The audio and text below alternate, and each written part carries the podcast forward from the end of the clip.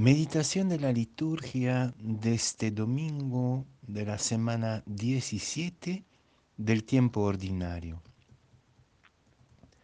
La primera lectura del Génesis, capítulo 18, versículos 20 a 32. La segunda lectura de la carta a los colosenses, capítulo 2, versículos 12 a 14. Y el Evangelio de San Lucas, capítulo 11, versículos 1 a 13. Una vez que estaba Jesús orando en cierto lugar, cuando terminó, uno de sus discípulos le dijo, Señor, enséñanos a orar como Juan enseñó a sus discípulos. Y les dijo, cuando oren, digan, Padre, santificado sea tu nombre, venga tu reino, danos cada día nuestro pan cotidiano. Perdónanos nuestros pecados, porque también nosotros perdonamos a todo el que nos debe, y no nos dejes caer en tentación. Y les dijo, supongan que alguno de ustedes tiene un amigo y viene durante la medianoche y le dice, amigo, préstame tres panes, pues uno de mis amigos ha venido de viaje y no tengo nada que ofrecerle. Y desde dentro aquel le responde, no me molestes, la puerta ya está cerrada, mis niños y yo estamos acostados, no puedo levantarme para dártelos. Les digo que si no se levanta y se los da por ser amigo suyo, al menos por su importunidad se levantará y le dará cuanto necesite. Pues yo les digo a ustedes, pidan y se les dará, busquen y hallarán, llamen y se les abrirá, porque todo el que pide recibe, y el que busca halla, y al que llama se le abre.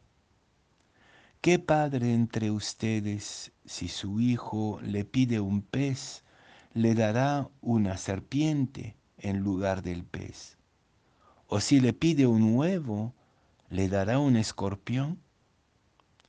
Si ustedes, pues, que son malos, saben dar cosas buenas a sus hijos, cuanto más el Padre del cielo dará el Espíritu, el Espíritu Santo a los que le piden.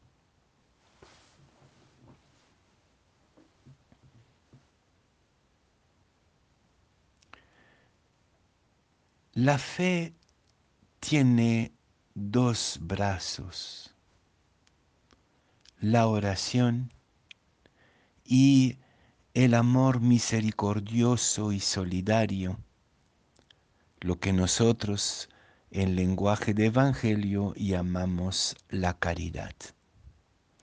Imposible ser creyente sin estos dos brazos, porque si no, ¿cómo abrazaríamos al otro? Este gran abrazo de la fe es que es lo que el credo llama la comunión de los santos. Esto mismo es creer, esto mismo es ser creyente.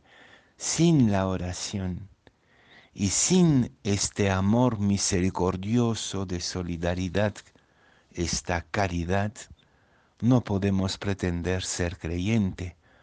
Solo sería una ideología más una idea, un discurso sin fecundidad. Me llama la atención en estas lecturas, la primera y el Evangelio, la dimensión colectiva y solidaria de la oración. En el Génesis, Abraham caminando con el ángel conversa con él de lo que podría ser un mundo marcado por la misericordia, un mundo donde vencería, triunfaría definitivamente el perdón y la misericordia. Siempre me pregunté por qué Abraham se quedó con diez, hubiera bajado a uno y hubiera sido suficiente para salvar toda Sodoma y Gomorra. Como bastó la muerte de uno solo, nos dice San Pablo, la de Cristo, para redimir toda la humanidad. Me gustó la explicación que alguien me dio de este pare de Abraham a diez. Parece que en una cierta tradición judía, menos de diez ya no es comunidad. Diez es la cifra mínima para ser realmente pueblo, ser realmente comunidad. Y me parece rico pensar, imaginar, practicar la vida orante desde una dimensión comunitaria. Y con esta iluminación solidaria, misericordiosa, comunitaria, se entiende mejor que en el Padre nuestro prácticamente no pedimos nada para uno mismo, sino es el pan de cada día, pero incluso esto no es una petición individual, es una petición colectiva también de la comunidad. Es como pedir a Dios que siempre haya pan en la mesa de la familia, en la mesa de los pobres, en el pueblo, que nunca falte lo que nos hace hermanos, el pan.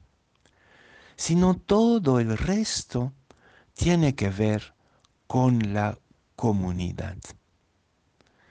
Sin estos dos brazos no hay vida creyente. Y quizás podemos entender de esta manera la diferencia entre la versión de San Lucas que tenemos acá y otras versiones.